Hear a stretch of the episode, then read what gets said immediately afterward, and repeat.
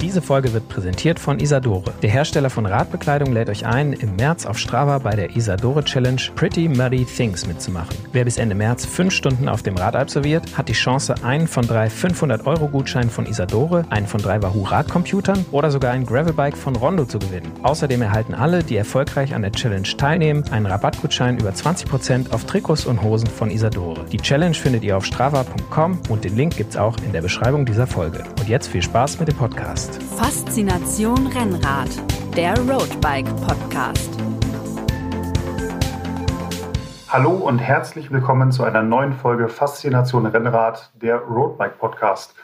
Mein Name ist Erik, ich bin Redakteur bei der Roadbike und der Blick nach draußen zeigt, es ist Frühling, das Wetter wird besser und ähm, ja, das bedeutet, wir Radsportler, Rennradfahrer können endlich wieder vermehrt draußen fahren.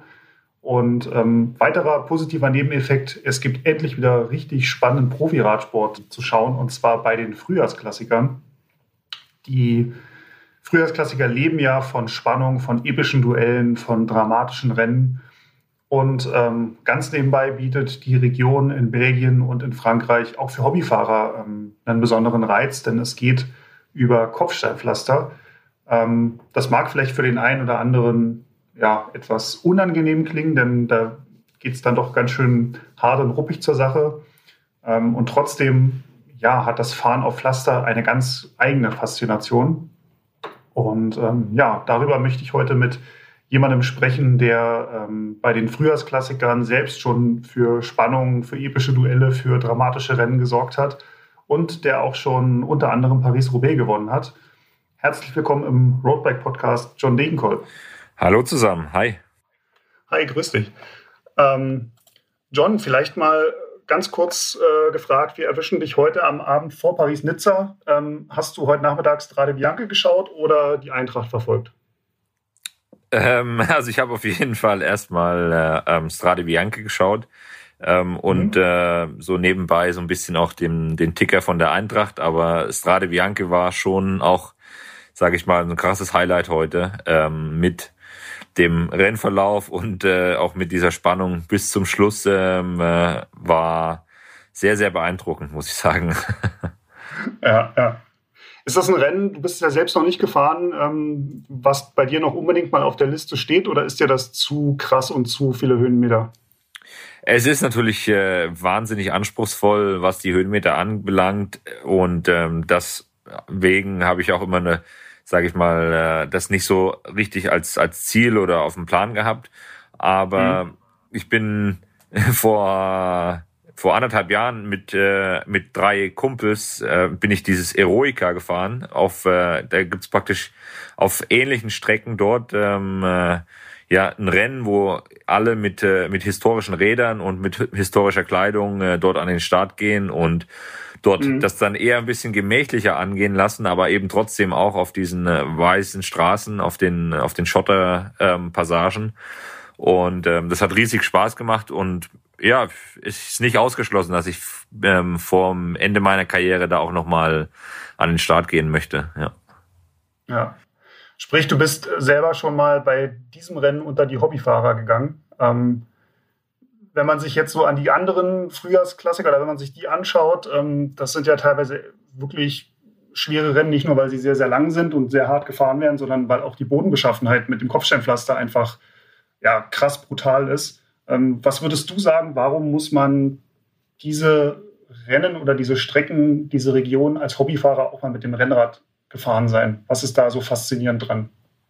Ja, ich glaube, dass äh, man das äh, wenn man das noch nicht live miterlebt hat, äh, die also wie krass das in Wirklichkeit ist, sieht man wirklich erst, wenn man wenn man da selber mit dem Fahrrad irgendwie auch drüber fährt. Und gerade jetzt, wenn man wenn man Paris Roubaix ähm, als als äh, als Beispiel nimmt, ist es halt einfach, glaube ich, das ist so beeindruckend ähm, und wie äh, wenn man wenn man durch den Wald von Arenberg fährt und man sich überlegt, dass die Profis hier mit mit 60, 65 Sachen auf das Pflaster ähm, reinknallen, in den Wald reinknallen. Es geht leicht bergab und dann in der Mitte von dem Pavé ähm, geht's dann nicht nur äh, nicht nicht leicht bergab, sondern dann leicht bergan hinten raus und äh, das ist das Pflaster ist so schlecht, dass man dass man kaum Worte eigentlich dafür findet. Also eigentlich kann man kann man schon als als Vergleich irgendwie sagen, dass man permanent irgendwie gegen gegen eine, eine richtig hohe Bordsteinkante fährt mit seinem mit seinem äh, Vorderrad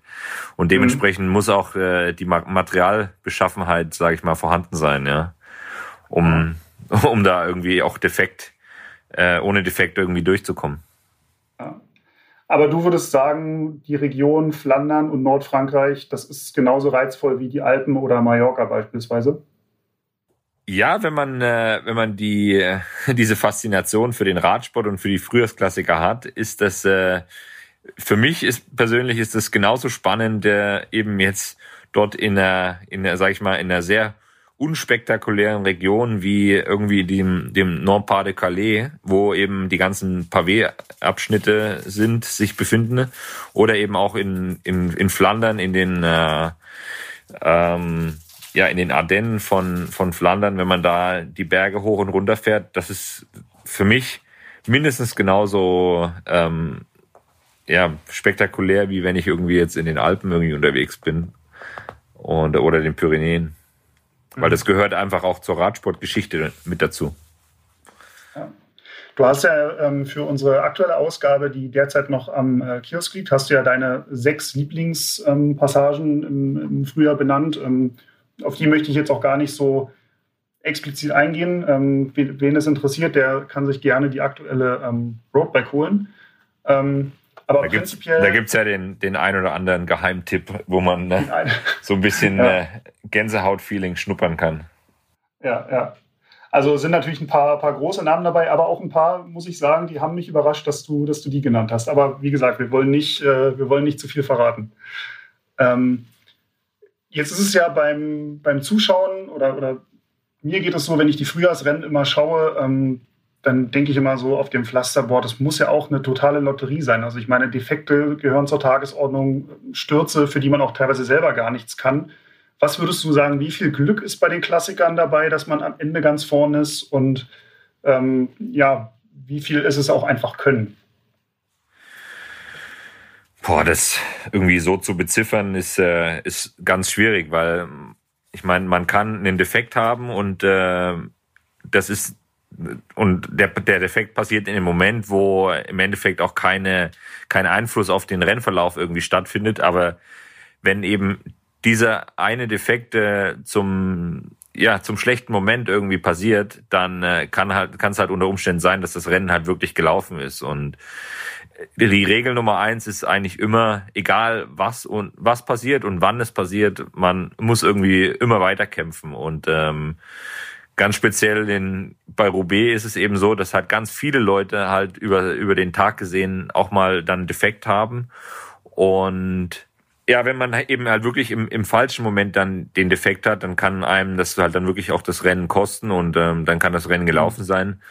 Aber im Umkehrschluss muss man halt immer versuchen weiterzukämpfen. Und gerade bei Roubaix zum Beispiel kann halt auch bei anderen Teams, bei anderen äh, äh, Rennfahrern halt immer wieder was passieren und ähm, dann kann wieder eine Situation sich auftun, dass vorne wieder langsam gefahren wird und man dann eben doch wieder zurückkommt. Und ähm, das habe ich äh, schon mehrfach in meiner Kar Karriere erlebt, dass man eigentlich schon vom Kopf her sagt, gesagt hat, sich selbst gesagt hat, irgendwie, okay, es ist, der Tag ist gelaufen, aber man probiert es trotzdem weiter und man kommt wieder vorne mit, mit rein in die Gruppe und am Ende springt doch noch irgendwie ein Top-Ten-Ergebnis raus oder sowas. Mhm. Ähm, machst du dir bei so einem Rennen wie, wie Roubaix selber Gedanken zum, zum Setup oder, oder ähm, nimmst du da das, was das Team dir empfiehlt oder was das Team dir bereitstellt? Ich meine, das ist ja auch sehr stark davon abhängig, ob man das Glück oder das Pech von, von Defekten oder keinen Defekten hat. Ja, also man sammelt ja auch über die Jahre hinweg äh, Erfahrungen und ähm, weiß, welches Material ähm, dafür geeignet ist, mit was man gut zurechtkommt. Und ähm, ich habe hab zum Glück immer in der Vergangenheit äh, auch ein Team gehabt, was sehr darauf Wert gelegt hat, äh, eben das das beste Material für die Klassiker irgendwie das beste Equipment zusammenzustellen und ähm, dort auch immer auf das Feedback von den Rennfahrern und jetzt äh, auch von mir eben auch gehört hat und äh, Reifen ist zum Beispiel ein ganz großes Thema.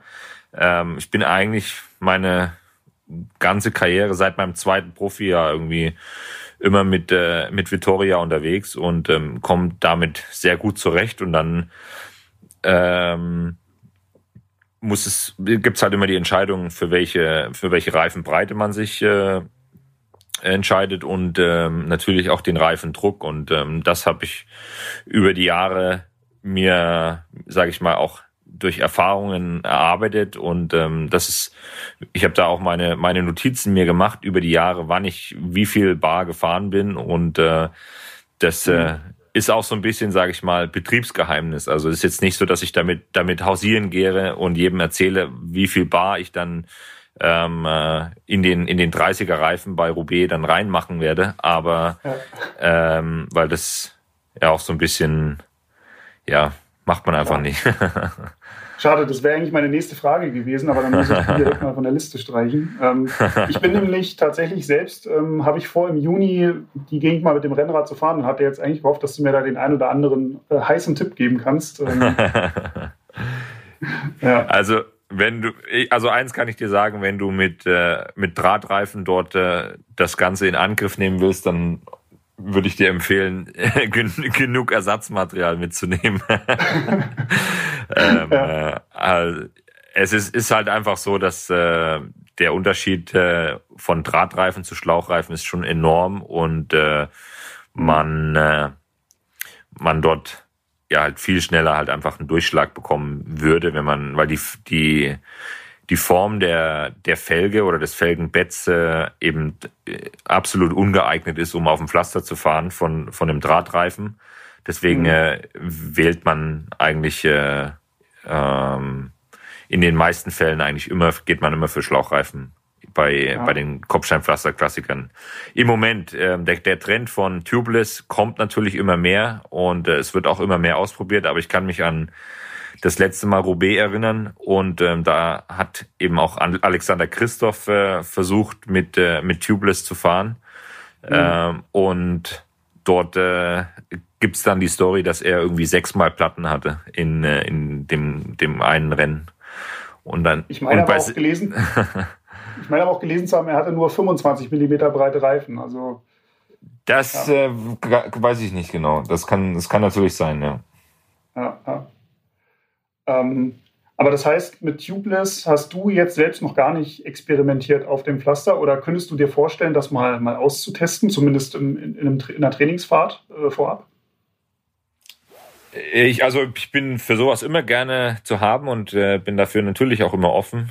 Ich war auch einer der ersten, der der auch gesagt hat, okay, ich äh, gebe mir ein Rad mit Scheibenbremsen, ich probiere das aus und ähm, war auch dann relativ schnell begeistert davon. Und ich glaube, dass, dass man immer nach dem, ja, nach den Sachen irgendwie schauen muss und äh, die, die einen, die, die vielleicht einen kleinen Vorteil einem bringen können. Und äh, was den Rollwiderstand angeht, das, das sehen wir ja auf der, auf der Straße schon äh, schon so oft, dass halt einfach die, die Tubeless-Reifen wesentlich schneller sind, wenn es wenn es ums Zeitfahren geht, wenn es um äh, um einfach gerade Strecken geht, wo man dann einfach ja so viel Power wie möglich halt einfach nach vorne irgendwie machen kann. Aber beim bei den Klassiker Strecken oder bei, dem, bei den Klassikerrennen geht's halt ganz viel auch um die Ecken und äh, da hängt's dann auch nicht nur um diesen ganz klassischen Rollwiderstand, sondern ähm, wie kann man auch rausbeschleunigen, wie, äh, wie ist der Grip in der Kurve. Ähm, das das mhm. sind halt alles Punkte, die, die entscheidend sind. Und ähm, wie muss man sich das vorstellen, wenn man sich jetzt körperlich auf das Pflaster vorbereiten will? Was muss man im Training anders machen für Pflasterrennen als für, für andere Frühjahrsrennen oder sogar für die, für die Tour de France? Körperlich ist es einfach so, dass man, äh, man braucht eine eine gewisse Spritzigkeit natürlich, ähm, um aus den Kurven raus zu beschleunigen. Man braucht aber auch diese ganz klassische Kraftausdauer mit äh, einem großen Gang ähm, umgehen zu können, wenn es auf dem Pflaster geht. wenn man dort nicht gewohnt ist, dann mit, äh, mit 80, 90 Umdrehungen pro Minute dann äh, wirklich einen, einen dicken Gang zu bewegen und viel, viel Kraft aufs Pedal zu bringen, dann äh, tendiert man immer relativ schnell dazu, dass man eben dann versucht, mit einem kleineren Gang das zu kompensieren. Und das ja, bewirkt aber im Endeffekt das Gegenteil. Dass dann, dann springt man eigentlich nur noch von Stein zu Stein und äh, wird, wird automatisch irgendwie langsamer. Und ähm, das ist äh, im Endeffekt das, sage ich mal, so eines der, der Prinzipien so. Also je, je schneller man oder je länger man den großen Gang bewegen kann und je, schlänger, je schneller man bleibt auf dem Pflaster, desto einfacher ist es im Endeffekt. Äh, wenn man, wenn man irgendwie Geschwindigkeit verliert, dann, äh, dann wird es schwierig, äh, weil dann springt man immer von Stein zu Stein und man ist mehr in der Luft als irgendwie im Bodenkontakt. Und den Bodenkontakt braucht man eben, um die, die Traktion zu haben, um nach vorne zu kommen. Hm. Fährst du auf so einem Pavé dann auch nach Leistung? Kann man da überhaupt nach Leistung fahren? Erkennt man da überhaupt was auf dem Display, wenn alles schüttelt oder machst du das voll nach Gefühl? Also man erkennt natürlich schon so ein bisschen was, aber das ist, das ist mehr Gefühl oder das ist ganz oft auch einfach nur all out. Ähm, äh, das, mhm. das, klingt, das klingt zwar jetzt irgendwie äh, so stupide und einfach, aber ähm, ganz oft, wenn man jetzt weiß, okay, wir fahren jetzt, äh, keine Ahnung, den Koppenberg hoch oder so, dann fährt man halt einfach so schnell man kann. Und, ähm, und das macht, das machen im Endeffekt alle. Und wenn man oder man, man, man fährt so schnell, um vielleicht an, an der Gruppe dran zu bleiben oder so. Und mhm. äh, ich glaube, es gibt kaum einen Bereich ähm, vergleichbar mit, also wenn man, wenn man jetzt die Klassiker vergleicht mit äh, den Bergfahrern oder mit äh, den Rundfahrern oder mit den Zeitfahrern, ähm, dort spielen die Wattzahlen, die sie auf den auf dem Computer dann irgendwie in, in Echtzeit sehen, die spielen dort so eine krass große Rolle im Vergleich zu, zu den Klassikern, weil bei den Klassikern kann man sich einfach nicht auf, auf die Wattzahlen konzentrieren, weil äh, ja am Ende zählt es, äh, wer oben an, der, an dem Berg oder am Ende von dem Pavé noch mit dabei ist. Und wenn, wenn man sieht, wie teilweise auch die, die langen Anstiege gefahren werden, wie die Zeitfahren gefahren werden, da gibt's äh, Pacing-Strategien Strategien, wo man sagt, okay, die ersten zehn Minuten starte ich jetzt mit 420 Watt und dann steigere ich auf 440 und dann äh, ähm, nehme ich wieder raus und also da mhm. wird sich kann man da kann man sich so viele Sachen überlegen und versuchen das Maximum rauszuholen, aber bei den Klassikern ist es halt einfach Oldschool Racing und ähm, das ist das, was ich eigentlich auch noch am coolsten finde, so am oder was das macht machen die Klassiker für mich auch so besonders. Mhm. Ja, die, du meinst wahrscheinlich einfach dieses Unvorhersehbare und auch, dass man, wenn man jetzt von den Wattzahlen her vielleicht der etwas schwächere Fahrer ist, aber in einem schlauen Moment es schafft, wegzufahren mit zwei, drei anderen, ähm, dass man sich dadurch irgendwie einen, einen, Vorteil erarbeitet. Das ist, das sind ja dann auch taktische ähm, äh, ja, Komponenten, die da auch immer mit dabei sind. Und äh, ganz oft ist es so, dass äh, jemand, äh, der der clever antizipiert und äh, einen, äh, eine Attacke launcht, äh, schon weit bevor es eigentlich, bevor eigentlich die ganz großen Jungs dann losfahren, ähm, hat er eben einen Vorteil, ist, ist am Ende dann trotzdem in der Gruppe mit dabei und bewahrt sich die Chance dann halt auch auf ein, auf ein Top-Ergebnis im Finale. Mhm. Mhm. Ähm, ich kann mich bei mir noch ziemlich gut an mein allererstes Mal auf Kopfsteinpflaster erinnern. Das war zwar nicht in, in Frankreich oder Belgien, das war in Brandenburg, ähm, aber war, glaube ich, mindestens genauso schlimm. Und ich habe dieses Pflaster vor mir gesehen und habe halt die Bremse gezogen und bin da so ganz vorsichtig drüber gefahren, weil ich Sorge hatte, dass jeden Moment das Rad unter mir äh, zu, Staub, zu Staub zerfällt. Ähm, kannst du dich noch an dein erstes Mal auf Kopfsteinpflaster erinnern? Ich kann mich in der Tat noch an mein allererstes Mal auf sage ich mal, in Anführungsstrichen richtigem Kopfsteinpflaster erinnern. Und zwar mhm. bin ich Jahr für Jahr ähm, ja auch die Flandern-Rundfahrt gefahren und äh, also in der U23, in den Nachwuchsklassen und natürlich auch äh, in, in Brandenburg, in der Tour de Berlin oder irgend, äh, bei, bei, bei Rennen in, in Deutschland, auch hier und da mal Pflaster. Aber mhm ich weiß noch ganz genau, als äh, ich mit ein bisschen enttäuscht war nach meiner ersten Flandern-Rundfahrt 2011, ähm, hatte in dem schlechten Moment, in dem durchaus schlechten Moment, äh, als das Rennen eigentlich eröffnet wurde, einen Defekt. Das Rennen war mehr als quasi ankommen und äh, in der im, im Feld ins Ziel zu kommen, war nicht mehr drin und war so ein bisschen äh, enttäuscht und habe dann mit meinem äh, mit meinem Physiotherapeuten dann äh, der bei der bei HTC ähm, äh, mich äh, betreut hat, an, nach dem Rennen gesprochen und hat gesagt, ja, mach dir keine Sorgen, nächste Woche ist alles anders. Und ich wusste überhaupt nicht, was er damit meint, es ist alles anders. Und dann sind wir dann den, äh, den Recon Ride für, für Paris-Roubaix gefahren am, am Donnerstag. Und dann war ich das erste Mal auf, äh, auf französischem Pavé da unterwegs und äh, das, äh, ich, ich konnte es nicht fassen, wie wie viel anders das wirklich war. Und der, der hatte so was von Recht, mein, mein Physiotherapeut. Der, ja, der, das Pflaster ist nochmal so viel mehr rauer und so viel, die Abstände sind größer, die Steine sind größer. Ähm, äh, es, es ist einfach mit nichts zu vergleichen. Man kann das äh, nicht mit irgendwas anderem vergleichen. Ne? Ähm, hm. Outstanding. Aber was ging dir da durch den Kopf? Hast du dann gedacht, oh Scheiße, hier müssen wir im Rennen lang oder hast du dich eher drauf gefreut? Ich weiß noch wie heute. Ich bin in den Wald von Arenberg reingefahren und habe gesagt, das kann nicht euer Ernst sein. Ihr wollt mich, äh, ihr, ihr, das, das geht doch nicht. Also wir können doch hier kein, ihr könnt doch hier kein Radrennen fahren. Also ich habe das wirklich, äh, ich habe wirklich gesagt, so seid euch sicher, dass das die Straße ist, die wir fahren müssen. Obwohl ich natürlich den Wald von Arenberg äh, kannte. Ich meine, ich habe das ja Jahr für Jahr im, im, im Fernsehen verfolgt, aber das ist genau das, was ich meine, dass man halt einfach dort vor Ort einfach sich mal selber ein Bild davon machen sollte, um, um das halt auch einschätzen zu können, wie krass das wirklich ist. Also ähm, dieser der Wald von Arnberg ist für mich einer der der magischsten äh, Plätze im im ganzen Radsportuniversum, sage ich mal. Das ist für mich wirklich äh, äh, ja ein, ein Platz, wo was man mit nichts vergleichen kann.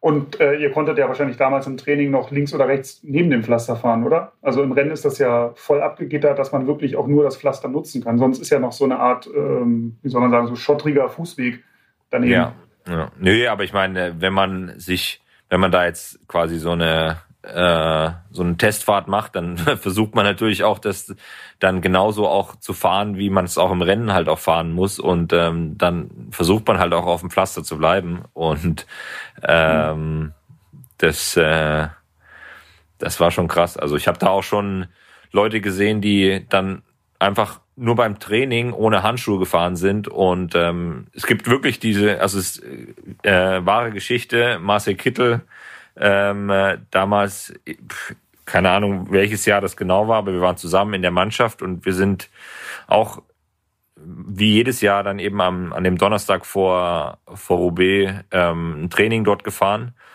Und nach drei Pavés hat er rechts und links eine eine, eine Blase an der Handfläche gehabt, die, die so groß war wie ein Fünf-Mark-Stück. Also das, das ist schon, äh, das ist schon echt äh, krass, was da auch mit dem Körper passiert. Und ähm, da man muss es halt auch wirklich gewohnt sein und man muss es muss sich da auch vorbereitet haben. Er hat gesagt, ja, ach für die für die anderthalb Stunden jetzt äh, brauche ich mir keine Handschuhe anziehen. Aber ja, es äh, war halt dann schon so, dass äh, die Handschuhe dann, glaube ich, ganz gut gewesen wären. Ja, beim, beim, am Sonntag beim Rennen hat er es, glaube ich, dann das ein oder andere Mal bereut, als, äh, als er dann wieder übers Pflaster fahren musste. Ja.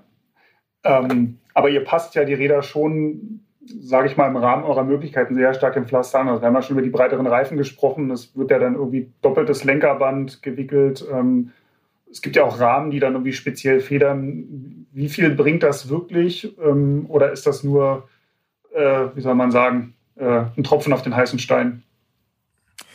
Unterm Strich ist es natürlich mit dem Tropfen auf den heißen Stein zu vergleichen, aber jedes kleine Prozent, was man halt irgendwie rausholen kann, kann unter Umständen dazu führen, dass man halt äh, ja ein bisschen mehr Energie spart, weil das ist ja im Endeffekt, äh, worum es geht, ähm, diesen Impact, äh, diese Einschläge auf den Körper einfach zu so klein wie möglich zu halten, um, um dort halt einfach so frisch wie möglich dann ins Finale auch zu kommen.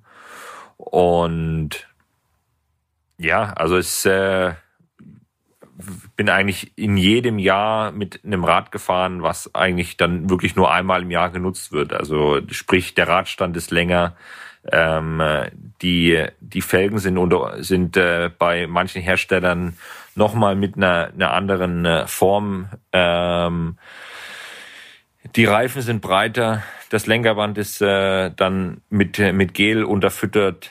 Ähm, ich bin teilweise auch in dem, unter anderem auch in dem Jahr, wo ich, äh, wo ich gewonnen habe, mit einer, mit einer zusätzlichen Bremse am, äh, am Oberlenker gefahren um mhm. eben äh, so nochmal so ein bisschen mehr Sicherheit zu haben, äh, dass man, wenn man, ich, ich fahre gerne auf dem Pflaster dann auch äh, Oberlenker, weil ich dort äh, ne, ne, einen guten Schwerpunkt, äh, also mein, mein Center of Gravity ist, äh, ist da immer, ähm, da fühle ich mich am wohlsten und kann am, am, am saubersten auf dem Rad arbeiten.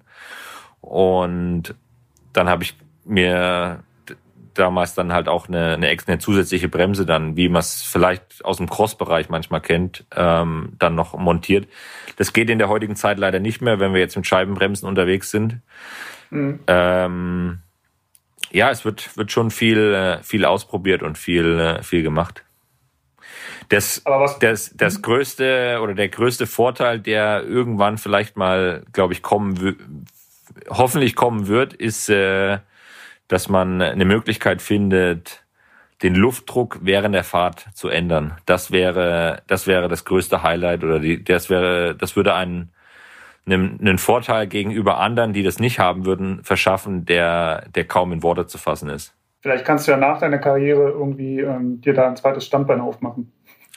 Ja, es, es gibt in der Tat äh, Firmen, die damit wirklich auch äh, schon experimentiert haben. Das Problem ist aber halt, äh, dass ja, der, der Absatzmarkt für sowas, der ist natürlich äh, sowas von gering, ähm, mhm. äh, weil ja der, der Otto Normalverbraucher, der jetzt mit dem Fahrrad fährt, der ähm, muss jetzt nicht äh, muss jetzt nicht während der Fahrt seinen Luftdruck verändern, aber im Rallye-Bereich zum Beispiel ist es ja ist es ja Gang und Gäbe oder auch äh, im, im, im Motorsportbereich. Ähm, da mhm. ist, ist das ja möglich. Das heißt, auf dem Fahrrad muss das auch äh, irgendwie möglich sein.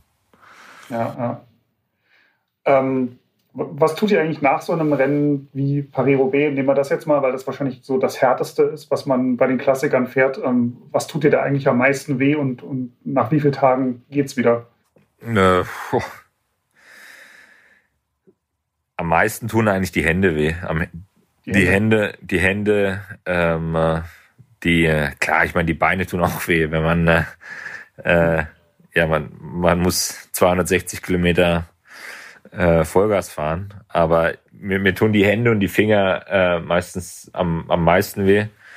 Ähm, man kann das so ein bisschen äh, ja, ich weiß nicht, wie man das, mit was man das genau vergleicht, aber es, es ist halt wirklich die, die ganzen Fingergelenke, die sind, äh, die sind halt wirklich total überbeansprucht und ähm, das spürt man nicht nur ein oder zwei Tage, sondern das kann teilweise bis zu vier, fünf Tagen dauern, dass, äh, dass das dann wieder weggeht. Also so eine, so eine klassische äh, Seltersflasche, so eine Wasserflasche zu öffnen, äh, die irgendwie hart verschraubt ist, äh, das äh, überlasse ich dann lieber meiner Frau so dann direkt nach dem Rennen. Ja. Ich glaube, die Situation kennt jeder, wenn man das Marmeladenglas oder die, die ja, Konserve genau. aufschrauben soll. Ja. Und, ja, in, in, dem Fall habt ihr Rollentausch dann zu Hause wahrscheinlich. Ja, genau.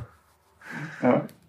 Ähm, und wie ist so deine Stimmung am Tag nach OB? Ich meine, dann sind so die Klassiker rum und dann ist es noch fast ein Jahr, bis es wieder losgeht und du deine, du sagst auch immer, das sind deine absoluten Lieblingsrennen, ähm, fahren kannst. Bist du da, bist du da traurig? Bist du da erleichtert? Ähm, wie, geht's dir da? Das kommt natürlich ganz auf, äh, auf die Ergebnisse an, die ich äh, in dieser Zeit dann auch eingefahren habe. Und ähm, es ist äh, eigentlich immer eine Erleichterung. Also im, im Grunde genommen, weil äh, man erstmal jetzt dann die, die Zeit, also auch gerade jetzt die Zeit, wo ich mich jetzt auch befinde, ist natürlich sehr, sag ich mal, äh, ja, herausfordernd. Also ich meine, ich, äh, versuche halt wirklich alles zu machen, um, um jetzt für diese, für diese drei oder vier Wochen äh, in, in, in absoluter Höchstform zu sein. Ich, äh, trinke keinen Alkohol, ich versuche mich äh, so bestmöglich zu ernähren. Ich versuche äh, genug Schlaf zu bekommen. Ich versuche auch äh, in der in der Vorbereitung davor ähm, immer halt einfach ähm, ja ähm, an, einem, an einem Ort mich aufzuhalten, wo ich auch immer meinen Trainingsplan komplett durchziehen kann. Äh, also man, man gibt schon sehr viel auf in dieser Zeit. Und wenn dann nach Roubaix dann halt einfach auch die Luft dann mal raus ist, dann tut es auch gut und äh, dann ähm, ist das, ist das für, für mich ist das eigentlich dann wie, als wenn so eine kurze Saisonpause und ähm, der, der Neustart für, eine, für, für den zweiten Teil der Saison, sag ich mal. Und äh, das merkt man schon, dass dann halt auch so Last von den Schultern abfällt und äh, man den, den Fokus wieder auf was Neues richtet. Du hast ja, ähm, nachdem du 2015 Roubaix gewonnen hast, wurde ja im Velodrom eine der Duschen, die es dort gibt, ähm, mit deinem Namen äh, eingraviert. Ähm, äh, für, für jeden Sieger, der dort einmal gewonnen hat. Ähm, duschst du eigentlich dort lieber oder duschst du lieber zu Hause in deiner, in deiner Dusche, ähm, in deinem Badezimmer? äh, also ich dusche natürlich lieber in meinem eigenen Badezimmer, das ist klar. Aber äh, in der in der Tat habe ich zu Hause auch genau so ein Schild, ähm, was ich aber noch nicht in meiner Dusche angebracht habe. Ich habe nämlich mal ähm, so einen Werbespot für für Sudal ähm, mhm. gedreht, mhm. wo wir wo wir dieses dieses Schild wieder in der Dusche an äh, angebracht haben. Mhm. Und ähm, das habe ich dann nach dem, nach dem Werbedreh nach Hause. Also ich habe so ein, so ein Originalschild wirklich auch zu Hause. Aber lustigerweise ist halt diese Duschen, ne, das ist ja wirklich das einzige Mal, dass wir als Profisportler irgendwie in, in so einer in, in so einem alten Sportkomplex dann irgendwie mit äh, unseren Rucksäcken oder mit unseren Taschen dann dahin äh, ähm, äh, gehen zum Duschen. Normalerweise duschen wir ja im Teambus. Und mhm. dann aber man trifft halt auch wirklich dann auf die Rennfahrer, denen diese, diese Geschichte des Radsports oder auch der, dieses Rennens halt einfach äh, so nah am Herzen liegt und äh, man, äh, ich, also ich persönlich genieße das immer, auch wenn man da, man kann da noch nicht mal die Temperatur regeln. Entweder es ist zu kalt oder es ist zu heiß. Es ist immer, es passt eigentlich nie. Es ist nie so richtig angenehm, da zu duschen. Aber dieses Flair und dieses, äh, diese Atmosphäre, in äh, mhm. und und überall die großen Namen an den an den goldenen äh, oder Messingschildern da zu sehen, ist schon äh, schon echt beeindruckend. Ja. Kam es schon mal vor, dass du ähm, seitdem du gewonnen hast zu deiner Dusche kamst, dort schon jemand anderes geduscht hat und du ihn äh, rausschmeißen musstest mit den Worten, hey, das ist meine Dusche, such dir eine andere? nee, das äh, war bis jetzt noch nicht der Fall, nee. Nee, ich glaube, so, es, da, sind ja auch genügend Plätze da. Also ich meine, wir haben ja dort schon weit über 100 Sieger und äh, ähm, so ein großer Andrang ist dann halt da auch wieder nicht, ähm, dass, dass dann jeder einzelne Platz dann irgendwie belegt ist. Ja, ja. ja. Ähm, du sprichst gerade den großen Andrang an. Ähm, durch Corona sind ja die Klassiker dieses Jahr ein bisschen anders, weil am besten keine Fans am Straßenrand stehen. Und letztes Jahr ist ja Paris-Roubaix auch gar nicht ausgetragen worden. War einer der wenigen Klassiker, die ähm, abgesagt und dann auch nicht nachgeholt wurden. Ähm, du bist aber andere Klassiker im letzten Herbst gefahren, wo keine bis, bis sehr wenig Zuschauer am Straßenrand standen. Kannst du sagen, wie, wie anders sich das, das anfühlt? Sind es dann noch die Klassiker oder ähm, ist das eine völlig andere Art von Rennen für dich? Nee, also es ist jetzt nicht so, dass man, dass es jetzt eine andere Rennen auf einmal sind. Ähm, natürlich ist der, der diese diese Atmosphäre, die die auch natürlich auch dazugehört, die ist nicht die gleiche, aber ja, das Rennen an sich ist ja trotzdem, man man fährt dieselben Strecken und ähm, es ist äh, vielleicht auch manchmal so ein Stück weit äh, werden die Entscheidungen, die man im Rennen dann auch fällt, äh, wenn, wenn die Rennfahrer dann auch unter Druck sind, vielleicht ohne die Zuschauer so ein bisschen überlegter, sage ich mal, vielleicht getroffen, ähm, äh, mhm. was, was äh, dazu führen kann, dass halt ein bisschen defensiver gefahren wird, aber am Ende ist es, äh, ist es äh, schon trotzdem halt immer noch cool, halt einfach die, ich meine, wir, bin so froh, dass wir, dass die Rennen jetzt alle erstmal so alles stattfinden.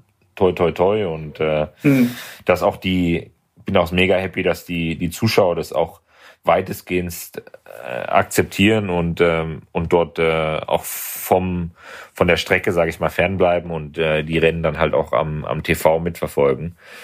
Mhm. Ähm, es es wird auch wieder eine Zeit geben, wo, wo wir dann auch wieder die, die Begeisterung der Leute und äh, die, die Leute halt auch äh, dieses, dieses Radsport-Flair dann auch wieder aufsaugen können und wieder mit dabei sein können. Aber ja, am Ende ähm, kann, man, kann man eigentlich nur stolz drauf sein, dass, äh, dass die Zuschauer das weitestgehend akzeptieren und, ähm, und sich an die, an die Vorschriften auch halten. Hm.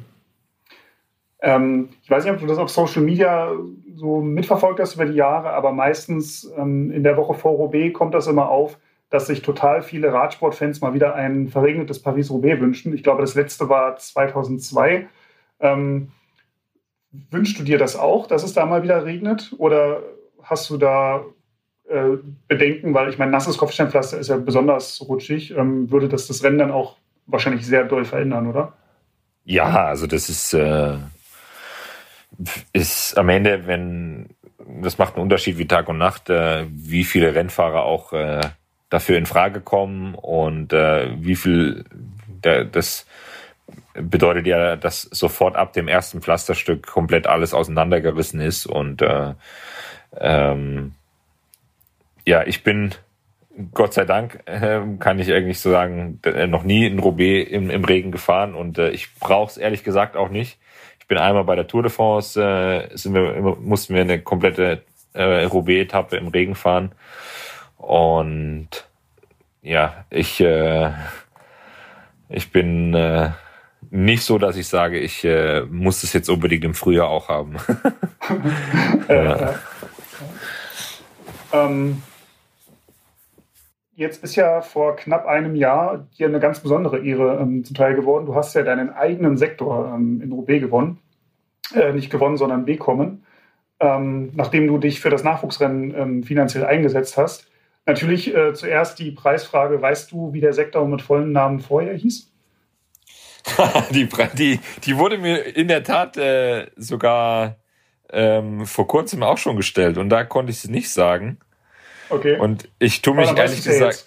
Ja, ja, genau. und ich, und ich tue mich auch äh, ähm, mit, äh, ich tue mich jetzt auch schwer, aber ist auf jeden Fall Wanneheng und äh, Honeng und äh, ja. also es sind, äh, es sind wirklich äh, unaussprechliche Namen. Kann man, das kann man eigentlich fast nicht anders sagen. Ich, ich wollte gerade sagen, ich, also ich würde, die, ich würde die, ich würde die Frage gerne mal an dich weiter sagen, weil ich meine, ich hatte auch nie, zu meiner Verteidigung, ich hatte auch nie Französisch in der Schule. Ja, okay. Aus der Nummer kann ich mich nicht rausziehen. Ich hatte tatsächlich Französisch in der Schule, aber ähm, ich würde es mal Ornain äh, Vandini Amarche aussprechen. Ich denke, die äh, Leser oder die Hörer werden mich äh, schon korrigieren per, E-Mail. Ornain en Vandini Amarche. Amarche. Ja. Ja, so, so deswegen, ich, ich, ich, glaube, ich glaube, ich habe mir dieses Pflasterstück nur gegeben, weil keiner das Ding aussprechen konnte und jetzt De Degenkolb ist ja dann, dann doch irgendwie schon so ein, ein, ja, ein Name, der geläufig ist. Sekteur Jean Degenkolb. Klingt doch gut. ähm, wie, wie, oft bist du den Sektor seit der Benennung ähm, schon gefahren? Also im Rennen ja noch gar nicht, aber im Training? Ähm, ich glaube sogar nicht ein einziges Mal. Ich glaube, ah. seitdem wirklich nicht ein einziges Mal. Ja. Ähm, äh, weil wir hatten nämlich, ich habe keinen, äh, nee, ich war seitdem, also ich war dort, äh, als so dieser, als wir die die Schilder aufgestellt haben oder die diese ähm, äh, diese Plaketten mit, mit, mit meinem Namen mhm. und mit den Bildern und mit den Sternen und so alles ähm, war, war eine wahnsinnig coole Veranstaltung. Ähm, wir, ich bin dort eigentlich so mit dem, mit der, ja, mit der Idee dahin hingeflogen oder hingefahren, äh, dass wir, dass wir da jetzt auf auf drei, vier Leute treffen und äh, wir machen dort eine Einweihung und, und gut ist. Und haben, mhm. unterm, unterm Strich waren, waren dort über 100 Leute in dem Zelt und haben auf mich gewartet und äh, waren total begeistert, dass ich, äh, dass ich selber, ja, diese, diese Ehre halt einfach äh, persönlich in, in, in Empfang nehmen möchte und äh, dort vor Ort gekommen bin. Und das war schon, äh, das war schon ganz cool. Ja. Ähm, glaubst du, das wird dir in dem Moment, wo es im Rennen dann dort rüber geht, also hoffentlich findet ja Paris-Roubaix am 11. April statt, ähm, glaubst du, du hast dort ähm, noch die Schmerzen vom Wald von Arenberg, der kurz vorher kommt äh, im Körper, oder hast du da einfach nur Gänsehaut und ein fettes Grinsen im Gesicht? Boah, ich glaube sowohl als auch. Ich meine, äh, die Schmerzen, die kann man nicht wegmachen, aber ähm, ich glaube, dass, dass dieses Grinsen äh, in jedem Fall ähm, dort ähm, in meinem Gesicht stehen wird und dass, äh, dass ich das auf jeden Fall genießen werde. Also das ist, das ist Fakt. Ähm, das ist eine große Ehre, ähm, dort äh, ja von, von, von den Leuten aus dieser Region halt einfach äh, berücksichtigt zu werden, wenn es um sowas geht, um eine Benennung von einem Pflasterstück und äh, es war schon, äh, war schon was Großes, also muss man schon sagen. Ähm, weil du gerade sagst, was Großes, es wäre natürlich auch was Großes, wenn du dort die Attacke setzt, mit der du deinen zweiten Roubaix-Sieg holst. Also ich meine. Gut, äh, ist noch ein bisschen weit von daher bis, äh, bis ins Ziel. Aber mal schauen. Ja, ja. Mal schauen. Ähm, du hast dich ja für das Nachwuchsrennen von, von Roubaix eingesetzt. Ähm, warum würdest du sagen, ist so ein Rennen, gerade das Rennen von Roubaix, so verdammt wichtig für die nächste Generation von ähm, angehenden Profiradsportlern? Ich glaube, das, das führt natürlich auch ähm, ja, die, die Nachwuchssportler an, an diese Klassiker heran. Und ähm, ich habe, ich konnte es leider in den Junioren nie fahren, ähm, weil das irgendwie, da war immer irgendwas anderes auf dem Kalender von, von meinem Team oder von äh, auch in der U23. Aber ich finde es halt einfach schön und, äh, und wichtig, dass halt äh, auch junge Rennfahrer schon äh, ja früh damit in Kontakt kommen und, äh, und, und einfach auch diese Begeisterung schon wachsen lassen können. Und für mich für mich war das äh, war das einfach eine, eine Ehrensache dann als ich gelesen habe dass äh, dass es schwierig ist das Rennen zu organisieren und ähm, habe dann da versucht mit dem, mit dem Crowdfunding einfach ähm, dann das Rennen zu retten und ähm, das hat ja über Nacht sozusagen funktioniert. Also das war, war total überraschend, wie viele Leute dann dort einfach mitgeholfen haben und äh, dort auch Geld gespendet haben und das war, das war so toll zu sehen und ähm, war echt super. Man, man, muss ja sagen, du förderst ja nicht nur ähm, international den Nachwuchsradsport, sondern du förderst ja auch in Deutschland den Nachwuchsradsport und zwar schon bei den ganz, ganz Kleinen. Es gibt ja bei zum Beispiel hier am, in Frankfurt am 1. Mai immer die Dege Bambini-Rennen, ähm, die es auch bei der Deutschlandtour gab. Ähm, wie wurde dieses Format, nenne ich es mal, bislang so angenommen und wie sehr tut es dir weh, dass jetzt so durch Corona dann viele Events abgesagt werden müssen und dann gerade sowas, so, so eine Kinderrennen ähm, nicht stattfinden können? Ja, es ist äh, keine einfache Situation, aber ich, ich weiß nicht, man, man hat ja auch nicht wirklich eine andere Möglichkeit, als äh, die Situation jetzt so hinzunehmen, als es, als es ist. Und ich finde es einfach wichtig, dass man auch für den Nachwuchs immer, immer da ist. Und ich wurde in meiner, in meiner ganzen Karriere von, von so vielen Leuten immer unterstützt. Und ähm, für mich ist es einfach wichtig, dann auch in diese Richtung immer wieder aufs Neue was zurückzugeben. Ähm, die Bambini-Rennen sind eigentlich da, daraus entstanden, dass ich gesehen habe äh, am 1. Mai oder dass ich ja mit äh, relativ eng, sage ich mal, an der Organisation dran bin. Meine, meine Frau ist dort äh, bei der ähm, äh, bei der Organisation tätig und dann ist es natürlich so, dass am 1. Mai eigentlich für, für jeden Mann, für jedermann irgendwie ein Rennen ist, beziehungsweise jeder, jeder kann aufs Rad steigen, kann sich eine Startnummer abholen und kann irgendwie mitfahren. Und dann war es so, dass mein Sohn dann gerade äh, Laufrad gefahren ist zu dem Zeitpunkt. Und es gab, es gab noch keine Möglichkeit, dass er dann irgendwie auch irgendwie teilnehmen konnte. Und dann habe ich gesagt, ach komm, lass uns doch ein Laufradrennen machen und äh, wir nennen das dann Dege Bambini. Und das war äh, eine Sache, die, die sofort eingeschlagen hat. Es waren so viele Leute, die davon begeistert waren und die die Bilder cool fanden und äh, halt auch am Streckenrand dann mitgefiebert haben. Ähm, auch wenn es dann nur, es muss, es waren ja nur 200 Meter, die, die sind ja nur praktisch die Zielgerade einmal auf und ab gefahren und das war's ja schon. Aber mhm. für die für die Kids ist das halt einfach ein Highlight, wenn die dann auch ja bei so einem Großevent dann auch, sag ich mal, einen Platz bekommen. Ne? Mhm.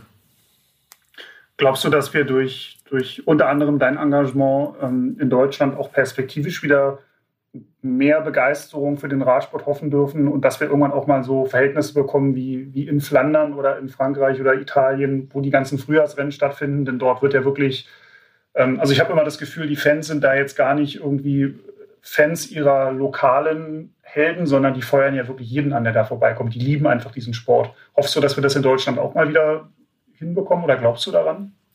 Ich glaube, vergleichbar mit, mit Flandern, das ist, äh, das ist schwierig. Das ist eine ganz andere Liga, äh, was die, die Begeisterung angeht. Ich glaube, dass die allgemein die Sportbegeisterung in Deutschland hat, ist, ist vom, von der Art her komplett anders. In Deutschland, wir brauchen immer jemanden, der in dieser Sportart absolut äh, Top-Level ist und solange dieser dieser Athlet oder die Athletin, äh, ob das jetzt Steffi Graf oder Boris Becker im Tennis ist oder ob das Sven Hannawald im, äh, im Skispringen ist oder ob das äh, Michael Schumacher in der Formel 1 ist, in dieser Zeit, wo derjenige oder diejenige dann eben auf dem absoluten Top-Level unterwegs sind, wird diese Sportart dann halt auch wahnsinnig hoch gehypt, aber sobald ähm, dort äh, ja der, der Erfolg dann vielleicht ausbleibt, dann äh, wird sich halt relativ schnell von der Sportart abgewendet. Und das ist so ein bisschen, sage ich mal, ein deutsches Problem. Ähm, im, im, in Belgien ist, auch wenn mal ein oder zwei Jahre vergehen, wo, in, wo kein Belgier ganz vorne mitfährt, ähm, das ist denen im Endeffekt egal, weil denen geht's eigentlich um, um die Flandern-Rundfahrt. Das ist für die der, das große Event und äh, nicht der Sportler XY. Mhm. Mhm. Ähm, ja, John, dann ähm, auch zum Abschied habe ich eigentlich nur noch, nur noch eine Frage, so ein bisschen im Namen aller Hobbyradsportler, die sich vielleicht mal in Flandern oder in, im Norden Frankreichs ähm, versuchen wollen. Äh, und zwar, ähm, welche lokale Biersorte kannst du denn in Flandern für die Regeneration empfehlen? ähm, Biersorte aus Flandern finde ich, äh, also wenn man im Radsport sage ich mal, dem Radsport treu bleiben möchte, dann ähm, ja. sollte man natürlich äh, auf Quaremont äh, ähm, tendieren. Aber mhm. ich finde, was ein sehr leckeres Bier ist, äh, Omer. Omer. Mhm. Omer. Omer ist wirklich äh, ähm, ein sehr gut zu trinkendes Bier. Ja. Und dann wahrscheinlich auch mit einer guten Portion Fritten ähm, dann dazu nehmen. Was, eine, eine gute Portion Fritten, genau. Ähm, ja. Und was extrem wichtig ist, das Bier muss immer aus dem Glas auch von dieser Biersorte getrunken werden. Das heißt, äh, man kann jetzt ah. ähm, kein Omer aus einem Düvelglas trinken zum Beispiel. Das ist äh, Regel Nummer eins in Belgien. Ah, okay.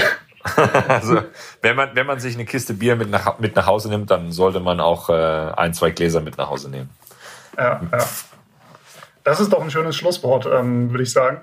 John, dann ähm, danke ich dir vielmals ähm, für deine Zeit, dass du, dass du heute dabei warst. Alles klar, kein Problem. Ja, das sagt John Degenkolb also über die Faszination der Kopfsteinpflaster-Klassiker. Ähm, Wie schon angesprochen, seine Lieblingspassagen im Frühjahr, die findet ihr in der aktuellen Roadbike am Kiosk. Ähm, ja, und wenn ihr selbst schon auf dem Pflaster unterwegs wart oder ähm, ja, es selbst mal versuchen wollt, ähm, ja, Tipps zu Material, zu Strecken, zu Biersorten ähm, habt oder haben wollt, dann schreibt uns am besten eine E-Mail an podcast.roadbike.de oder ihr schickt uns einfach eine Nachricht äh, via Social Media. Dort findet ihr uns als Roadbike Magazin. Ich sage vielen Dank fürs Zuhören und hoffe, dass ihr auch zur nächsten Folge wieder einschaltet. Tschüss! Faszination Rennrad, der Roadbike Podcast.